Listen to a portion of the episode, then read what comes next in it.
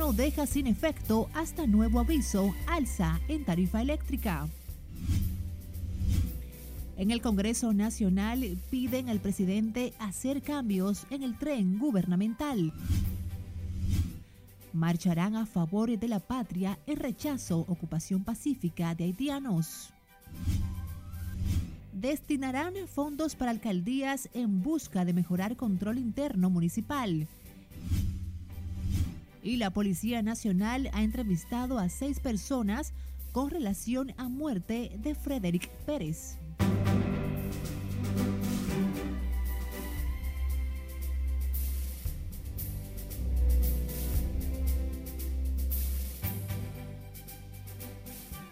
Muy buenas tardes, feliz martes. Bienvenidos a la primera emisión informativa de Noticias RNN. Graciela Acevedo les saluda. Iniciamos esta emisión de noticias con la decisión del gobierno de dejar sin efecto el alza en la tarifa eléctrica. El anuncio lo hizo el propio presidente Luis Abinader al dejar claro que a partir de este momento frenará el aumento de nuevo por ciento en la facturación energética hasta tanto la situación económica internacional cambie. Nuestra compañera Lauri Lamar tiene las declaraciones del mandatario ampliadas en directo. Adelante, Lauri. Cuéntanos. Gracias, buenas tardes. En ese sentido, el mandatario reveló que en los próximos días enviará una carta al Consejo Económico y Social para revisar los acuerdos establecidos en el pacto eléctrico. Lo importante es que el gobierno va a revisar ese pacto específicamente en lo que se refiere de detener ya las alzas posteriores. El presidente Abinader recordó a los partidos políticos que el pacto eléctrico fue firmado con el consenso de todos los sectores. Ese pacto que fue firmado por los que ahora dicen que no están de acuerdo y que lo firmaron, lo firmaron en el Palacio Nacional en el 2020 y ahora dicen que no están de acuerdo y, realmente no presentan una alternativa, ya desde hace una semana, si el gobierno ha determinado de detener próximas alzas en la tarifa eléctrica hasta que cambien las circunstancias económicas en la República Dominicana. Consciente de la inconformidad de la población por los aumentos, el jefe de Estado afirmó que busca las alternativas como hasta ahora realiza el gobierno con el subsidio de más de mil millones de dólares al sector eléctrico. Entonces, además del aumento de la tarifa, que debió de ser en promedio de un 8%, hay un mayor aumento en el consumo y obviamente eso lleva a inconformidad y nosotros los entendemos y vamos a tratar de mitigarlo, aún como también el gobierno está subsidiando en más de mil millones de dólares también el sector eléctrico. Es bueno que se conozca eso, que se conozca ese, ese detalle. Pero ante la situación actual vamos a detener los incrementos y vamos a ir eh, en los próximos, en esta semana, le enviamos una carta al Consejo Económico y Social para entonces que ese pacto firmado por todos, repito, por todos los partidos políticos, los que ahora se niegan, y también por la sociedad civil, eh, readaptar ese pacto para adaptarlo a las circunstancias de una crisis internacional que tenemos Para este domingo está convocada una manifestación por varios sectores en todas las empresas distribuidoras de energía eléctrica en rechazo a las últimas alzas a la tarifa eléctrica. Mientras economistas advierten sobre el peligro que pudiera implicar para la economía dominicana nuevos subsidios, queda la interrogante de los recursos que el gobierno tendrá que destinar para el sector eléctrico. De mi parte es todo retorno al estudio. Gracias, Lauri Lamar, por compartirnos estas buenas nuevas. Senadores y diputados de oposición y oficialistas pidieron al presidente Luis Abinader introducir cambios en el tren gubernamental, sacar los tecnócratas y designar a verdaderos administradores que conecten con el pueblo. Nelson Mateo tiene los detalles. Debe cambiar algunos funcionarios que de verdad no funcionan. Para muchos senadores y diputados hay funcionarios que a dos años de su designación no han sido capaces de presentar buenos resultados. Yo le he pedido con creces que hay que cambiar a algunas personas es importante, y vuelvo y digo, que no sean tecnócratas, sino gente que sepa administrar el Estado, que tiene que estar en posiciones, bajarse de las nubes, coger el teléfono. Antonio Marte, senador por Santiago Rodríguez, de su lado considera que dos años es tiempo suficiente para que un funcionario demuestre su capacidad. El PRM necesita ver cambio. El PRM quiere comer, comer. Todo el que trabajó por el Partido Revolucionario, por el Partido Revolucionario Moderno, quiere comer. Y el presidente sabe que debe mover la mata. El opositor Omar Fernández también sugiere cambiar a aquellos servidores cuya gestión está sufriendo la población. Es una decisión soberana del presidente, él sabrá quién cambiar y quién no cambiar, qué está funcionando y qué no, pero evidentemente hay cosas que no están funcionando de manera correcta en este gobierno. O sea que yo, el presidente, eh, me sentaría, pensaría e intentaría ver cuáles ministerios no están funcionando para que esas personas sean reemplazadas por, por más eficiencia, por más capacidad y sobre todo más resultados para el pueblo dominicano. Este diputado oficialista también se suma al clamor de nuevos cambios. Sabemos que hay funcionarios que necesitan ser removidos, sabemos que hay funcionarios que no han entendido la política de cambio y el compromiso social que el presidente tiene con la República Dominicana de gobernar para crear la prosperidad. Y en ese sentido, esos funcionarios deben de ser apartados. La senadora permeísta Ginette Burnigal, una dura crítica del sector energético, sugiere administradores que además sean buenos defensores públicos de la presente gestión. Nelson Mateo, RNN. Cambiamos de información. El presidente de la Confederación Autónoma Sindical Clasista dijo hoy que el diálogo para la reforma laboral en el país avanza lentamente insistió en que se debe incluir el derecho al trabajo real que proteja a los trabajadores y trabajadoras. Gabriel de Río dijo además que mantienen su posición de que se conserve la cesantía, así como otros derechos que puedan mejorar las condiciones de vida de la clase trabajadora de la República Dominicana. Nosotros creemos que en el Código de Trabajo hay que incluir el derecho al trabajo real, que ningún trabajador pueda ser despedido sin cosas justificadas y comprobadas por una juez.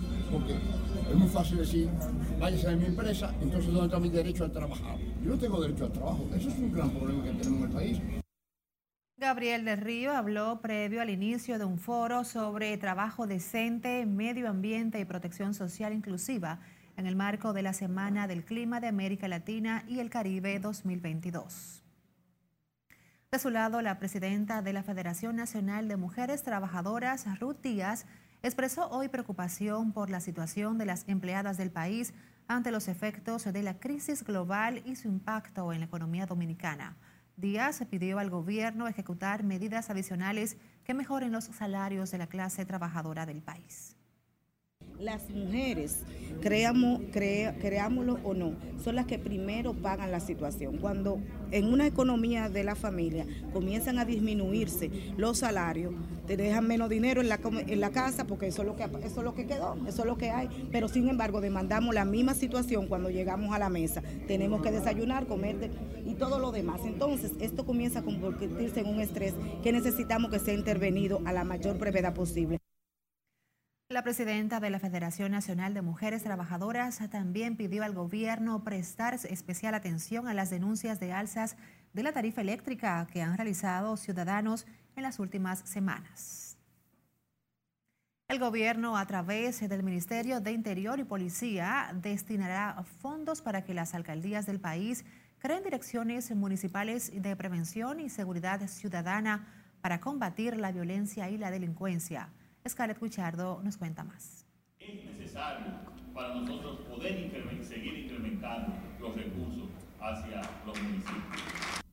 Se trata de una iniciativa para que las alcaldías del país mejoren sus capacidades de disminuir los factores de riesgo de violencia, delitos o conflictos que afectan la seguridad pública desde un enfoque social, comunitario y participativo.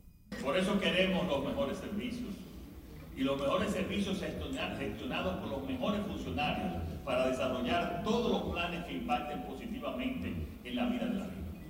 Ya en este país hay una cultura municipal, hay una cultura de gestión municipal que vamos a reforzar.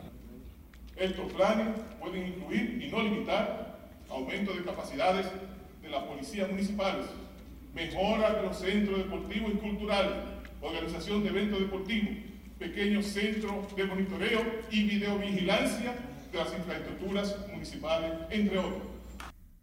Para acceder a estos fondos que va a destinar el gobierno central desde este año, cada municipio elaborará un pequeño plan en los ejes de seguridad preventiva que luego de ser aprobado por el Ministerio de Interior y Policía se autorizará con fondos necesarios para su ejecución. Estamos altamente comprometidos con las iniciativas de cómo, que den como resultado la transparencia y buen manejo de los recursos públicos. Y estoy convencido, y por eso lo estamos haciendo, de que si el control interno está bien, el control externo también estará bien. Así es que hoy iniciamos este proceso que procura realmente colocarse en lo que es la verdadera transformación de la municipalidad. Este plan deberá ser trabajado con las escuelas, iglesias, movimientos juveniles, sector privado, organizaciones no gubernamentales y la ciudadanía en general, desde una perspectiva multiagencial estableciendo articulaciones entre las áreas de desarrollo social, género, salud, educación, niñez, adolescencia y juventud, así como hábitat y desarrollo urbano. Es Carelet Guillardo, RNN. La Policía Nacional ha entrevistado a seis personas como parte de las investigaciones en torno al asesinato del joven Frederick Pérez Ventura, cuyo cuerpo fue hallado en unos matorrales del sector La Guayiga en el kilómetro 20 de la autopista Duarte. Así lo precisó Diego Pesqueira, vocero de la institución del orden, quien dijo no pueden ofrecer mayores detalles del caso para no entorpecer las investigaciones. La Policía Nacional, a través de lo que su Departamento de Policía Científica se encuentra en estos momentos, realizando los levantamientos del lugar y eh, buscando pues alguna evidencia dentro del vehículo que fue recuperado en la mañana de ayer en la comunidad Las Piñitas de Cotuí. Además a esto, nuestros investigadores están realizando los levantamientos de cámara, tanto en comercios como residencia, en todo el trayecto que habría realizado el vehículo eh, propiedad del hoy Onciso. Frederick Pérez Ventura, de unos 30 años, fue hallado muerto con varios golpes y heridas de arma blanca menos de 24 horas después de que fuera reportado como desaparecido por sus familiares. El joven hombre salió de su casa en el sector Pueblo Nuevo de los Alcarrizos alrededor de la una de la tarde del pasado sábado para reunirse con un familiar, sin embargo, nunca llegó a su destino. A propósito del tema, el congresista de Alianza País, Pedro Martínez, denunció la desaparición de 55 ciudadanos, algunos de ellos forzosos en lo que va de año. El legislador de oposición dijo que se trata de un fenómeno criminal que va en aumento y que debe llamar la atención de las autoridades. La violencia, la inseguridad determina un nivel de inquietud que afecta inclusive las actividades económicas. Ningún padre, como es el caso nuestro, se encuentra tranquilo cuando su hijo o su hija joven deben de salir eh, a divertirse o quieren salir a realizar actividades en horas de la noche. Y muchas de estas circunstancias inclusive se suceden, como es el caso de las desapariciones, aún en el día. El legislador dejó claro que 55 desapariciones es una cifra muy alta y un crimen que hay que frenar con tiempo por sus efectos en la seguridad y el buen clima de la inversión. La DNCD apresó a tres hombres con 81 paquetes de cocaína y dos pistolas. Los hombres fueron detenidos en medio de un operativo realizado en la provincia de La Alta Gracia, próximo al cruce de Cabeza de Toro, municipio de Verón, donde fueron interceptados cuando pretendían realizar una transacción de drogas a bordo de una jipeta. Los detenidos fueron trasladados junto al vehículo a la Fiscalía de la provincia de la Altagracia. En el interior de la jipeta marca Forescape color gris se ocuparon cuatro maletas con 20 paquetes cada una y otro de la gaveta de la parte delantera para un total de 81 paquetes de droga. Los tres detenidos están en el poder del Ministerio Público de la provincia de la Altagracia para conocerles medidas de coerción en las próximas horas por violación a la Ley 50-88 sobre drogas y sustancias controladas. Vamos a comerciales, pero al volver, preocupación por aumento de dengue en la capital y Santiago. Y la calma retorna a puestos de registros de motocicletas.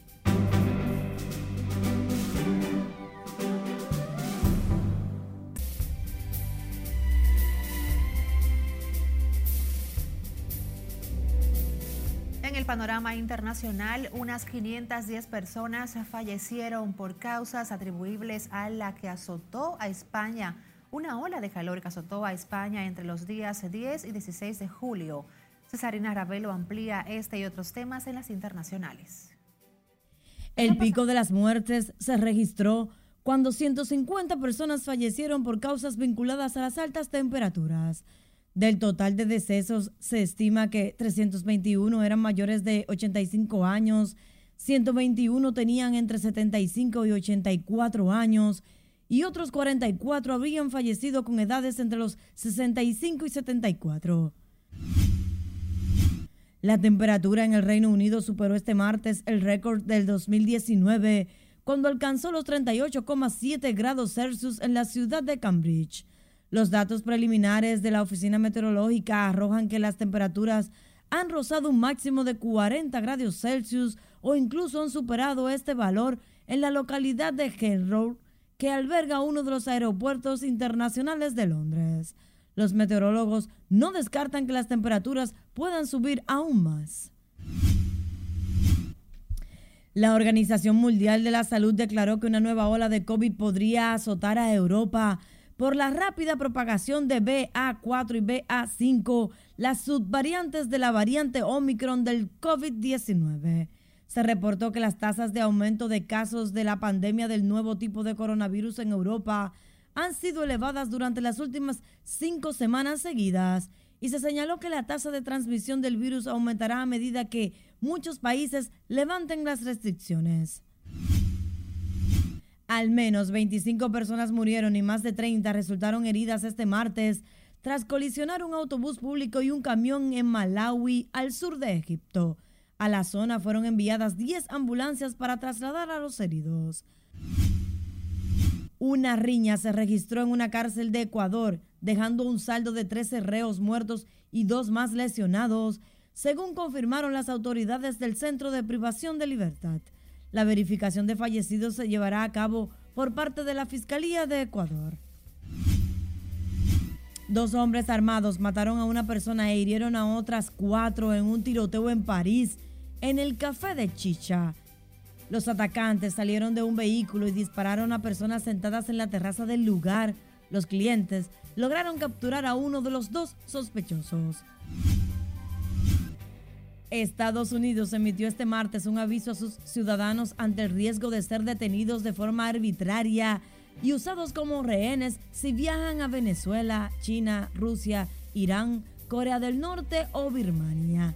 En una llamada telefónica con periodistas, el gobierno estadounidense se explicó que a partir de hoy se añadirá una nueva categoría en las alertas de viaje que emite el Departamento de Estado para que tengan en cuenta este riesgo antes de viajar. En las internacionales, Cesarina Ravelo, RNN. Volvemos al país con el Instituto Duartiano, entidades patrióticas y nacionalistas están convocando a una marcha el sábado 6 de agosto para llamar la atención de la comunidad internacional de que asuma la situación de crisis en Haití por su repercusión en República Dominicana. Siledis Aquino está en directo y nos amplía. Adelante, Siledis. Buenas tardes para ti. Muchísimas gracias, así es. Estas organizaciones alzarán su voz debido a la situación política, económica, social y de seguridad que se vive en Haití. Estamos cansados, somos los dominicanos. ¿Qué hemos hecho? La comunidad internacional no ha hecho nada.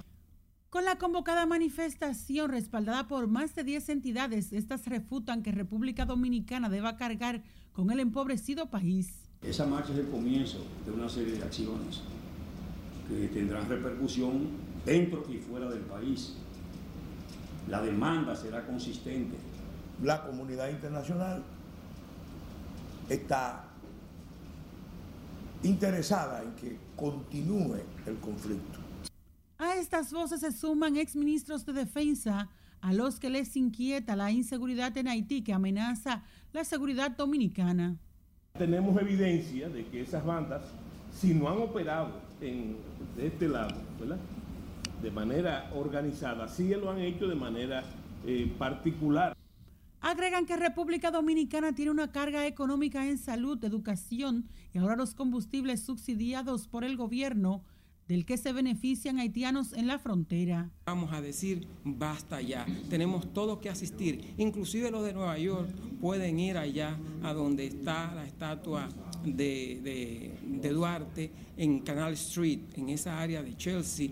En la marcha también participan dominicanos residentes en el exterior. La marcha del Instituto Duartiano, entidades patrióticas y nacionalistas, partirá desde el Parque Colón hasta el Independencia. Por el momento son los detalles que yo les tengo. De retorno con ustedes al set de noticias. Gracias, Siledis, por este informe. Giramos ahora a la Cámara de Diputados. Está inmersa hoy en el conocimiento de una apretada agenda de trabajo que incluye además el polémico tema de la propuesta de ley de juicios de extinción de dominio. Conectamos ahora con Nelson Mateo, quien está en directo desde el mismo salón de sesiones. Buenas tardes, Mateo. Cuéntanos.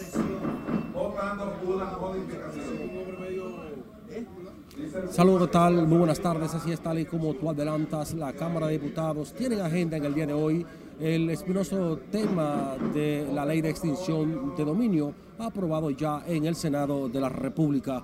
La propuesta de ley que busca perseguir las fortunas ilícitas fue enviada a la Cámara Baja sin la ilusión fiscal y con la retrospectividad incluida para perseguir los bienes obtenidos irregularmente hasta 20 años atrás, a partir de un año después de promulgada la normativa.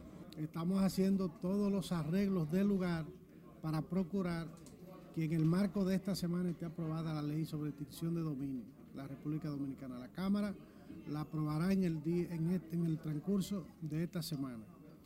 Si hubiera alguna dificultad para que pueda conocerse en dos lecturas, todavía tenemos hasta el próximo martes, que es cuando concluye la legislatura ordinaria, entonces estaríamos aprobando. Que esta es una pieza que fue aprobada en el Senado de manera inconstitucional, porque es una ley que vulnera derechos fundamentales y la Constitución establece claramente que cuando una ley afecta derechos fundamentales o toca derechos fundamentales, pues debe tener una mayoría calificada. Entonces nosotros acá no podemos venir a violar la Constitución. Ya el presidente de los diputados, Alfredo Pacheco, informó que el Pleno sesionará hasta el próximo viernes de manera extraordinaria para poder dar salida a todos los proyectos pendientes, incluyendo el espinoso tema de la ley de juicios de extinción de dominio. De mi parte, eh, es todo por el momento desde la Cámara de Diputados. Regreso contigo al set de noticias. Gracias, Nelson Mateo, por los detalles. Cambiamos de tema. Las autoridades de salud mostraron preocupación por los casos de dengue que solo en la última semana registró un incremento de más de 700 infectados. En ese sentido, el director del Hospital Infantil, Robert Reed Cabral, Clemente Terrero, dijo que aunque este aumento se refleja tanto en la población infantil, deben tomarse las medidas preventivas necesarias. Todos los días se ingresan uno o dos casos, pero no tenemos ese gran desbordamiento que teníamos en el periodo pasado, donde teníamos prácticamente hasta cuatro y cinco salas eh, llenas de dengue en el hospital. Eh, tenemos la sala de dengue que tiene 10 camas, solamente tenemos cuatro pacientes, de manera que hay cuatro, eh, seis camas eh, habilitadas para recibir pacientes. El doctor Terrero fue abordado sobre el tema previo a dejar inaugurada la oficina del bloque quirúrgico del Robert Reed, que estará dirigido por la doctora Joanna Cordero.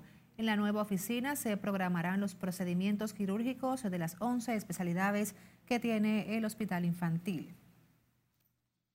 Mientras que en Santiago también se registra un aumento en los casos febriles relacionados al dengue, eh, lo que inquieta a padres y madres por ser los niños los más vulnerables. Junior Mateo nos dice más. Pese a que no se han registrado muertes a causas de la enfermedad en Santiago, los casos de dengue aumentan, por lo que residentes insisten en que las autoridades deben continuar interviniendo la ciudad. No, que donde haya dengue que vaya y formigue y, y limpie la área porque hay que, hay que limpiarla para que no, haga, no nos haga daño a ninguno de nosotros. He oído decir que hay personas sí, que tienen dengue, que hay brotes de dengue por los mosquitos. no he visto eh, que estén fumigando por allá todavía, a menos en el pedazo donde yo vivo. Ante la inquietud, Salud Pública llevó a cabo una jornada contra el mosquito Aedes aegypti en Santiago Oeste, uno de los sectores con más casos febriles sospechosos de dengue. Aquel que tiene agua en tanque, que le eche el abater que se le va a dar, se le va a dar una educación para eso y también el cloro, que usen el cloro todo alrededor y que le tapen. Nos encontramos aquí para intervenir varias de las comunidades que son más vulnerables. Las autoridades llaman a la población a clorar el agua almacenada, descacharrización y eliminar todo tipo de depósitos que pueda contribuir a la reproducción de mosquitos transmisores. En Santiago, Junior Marte, RNN. Gracias, Junior Marte. Nosotros pausamos, pero antes queremos invitarles a que visiten Noticias RNN en todas nuestras redes sociales, siempre actualizadas.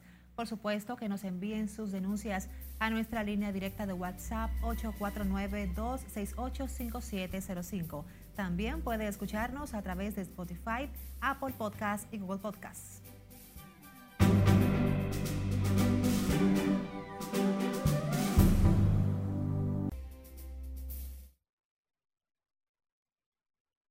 Este segmento llega a ustedes gracias a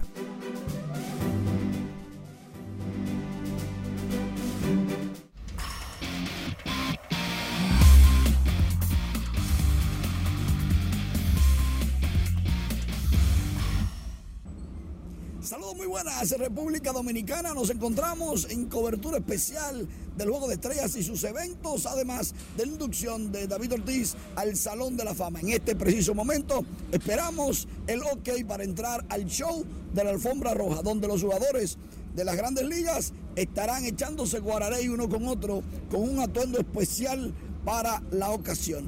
Pero antes hay que recordar que Juan Soto ganó la competencia de cuadrangulares, el sexto dominicano que lo consigue, derrotó a su compatriota Julio Rodríguez. De paso, Juan Soto, por un día a su favor, es el más joven en conquistar esta competencia. Ya para esta noche, el juego de las estrellas, abriendo Clayton Kershaw por la Liga Nacional y Shane McClanahan por la Liga Americana. Expectativas creadas. Vamos a ver quién va a ser el jugador más valioso. Esperemos que sea otra vez un dominicano como Vladimir Guerrero Jr. en la pasada ocasión en el Coors Field en Colorado. Nosotros siempre bien atentos. Vamos, no somos fashionistas, pero vamos a tratar de opinar sobre el atuendo de cada uno de los peloteros. Esto será un show para ellos y nosotros también tenemos que apoyar y disfrutarlo. Mientras tanto, es todo. En nuestras redes sociales, Noticias RNN y nuestra página web rnn.com.do tenemos informaciones importantes para todos ustedes. Regreso a República Dominicana. Este segmento llegó a ustedes gracias a